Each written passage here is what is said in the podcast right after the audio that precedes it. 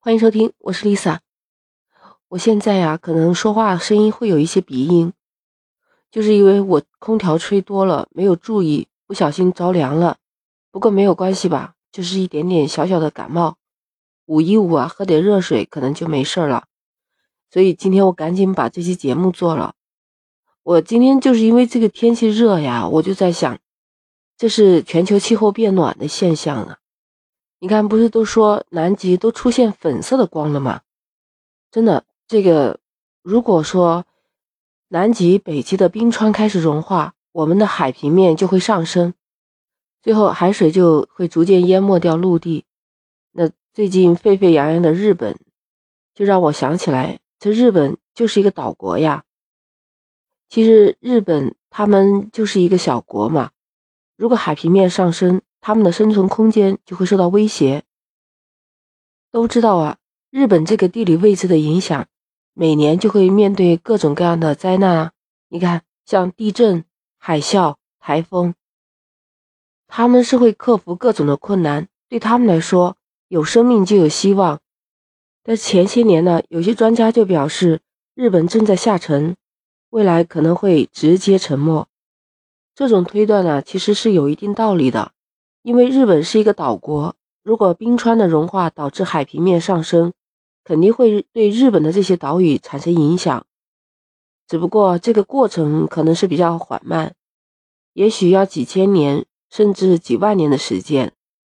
专家表示啊，其实不仅是日本，中国也有个地方正在面临下沉的危险。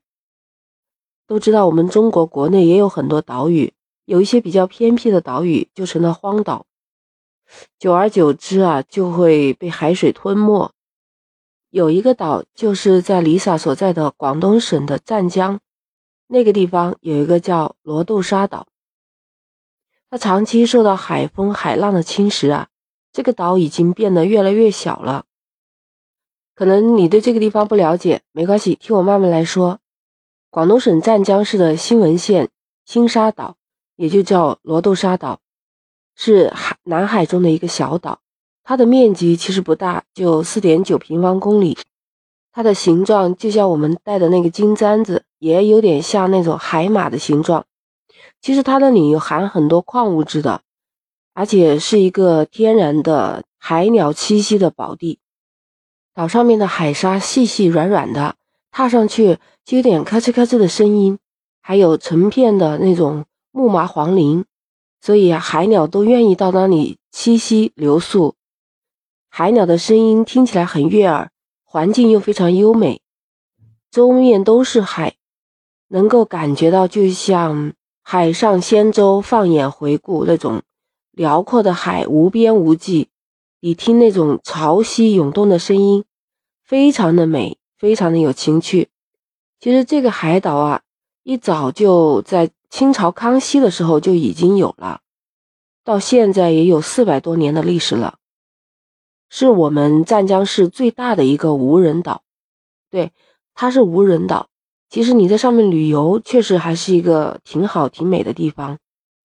那里的环境优美，有鸟，有植物，那里还盛产黄花鱼、石斑鱼、大黄鱼、海扇、九节虾，哎，这些都是。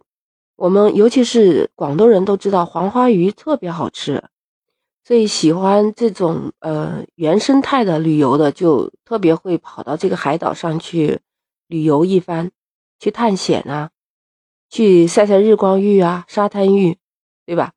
但是就是这样的一个美好的环境，你知道吧？在过去十多年的时间里面，这个罗豆沙岛已经小了一半的面积了。这个地方受到了很多自然和不可抗力的影响，因为洋流和风力的作用啊，还有台风的影响，岛沙还有周围的海沙呢，又具有一定的流动性，所以呢，经过海水的冲击，海平面的上升，岛上的这些沙地逐渐的、逐渐的就减少了，被海水冲走了。人们是不断的在植树，有那种防护林的存在了，还好一点。保护了罗豆沙岛背后的前山镇，所以啊，每天到夏天的时候，这些植被还能挡住一些台风。但是如果罗豆沙岛沉入了大海，那前山镇就会受到台风的影响非常大。它因为它失去了这种有力的抗击台风的屏障了。经过长期的台风和海潮的那种侵蚀啊，现在岛上覆盖着巨大的黄沙，一遇到大台风和大潮汐，整个岛就面临着被海水淹没的危险。所以啊，岛上至今就没有居民敢停靠在岛上，只有渔夫偶然会访问到这个岛上面。其实除了海洋环境的影响啊，人为因素也有很大的作用。最近那些年，非法开采海沙的现象也是经常发生在这里。自从嗯国家规定了不许开采河沙，大家就把魔爪伸向了海沙。而这个岛上海沙是最多的，资源也最好，海沙的质量也非常好，所以啊，经常就有人偷沙子，就跑到这个罗豆沙岛。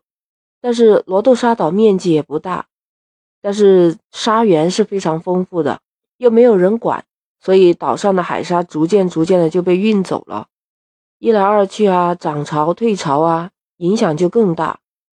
所以啊，我想到未来呀，这个岛屿只会变得越来越小，最后就消失了。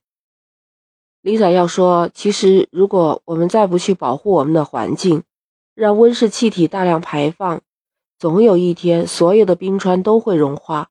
海平面的上升也会吞噬我们人类大部分的生存空间，在那个时候，我们就没有任何的选择住哪里的权利了。不要小看这些可能沉没的岛屿，这也许就是大自然给我们的警告。你是不是也赞成这种观点呢？欢迎你在评论区留言，喜欢就点击订阅收藏我的离奇怪论。我们下期再见。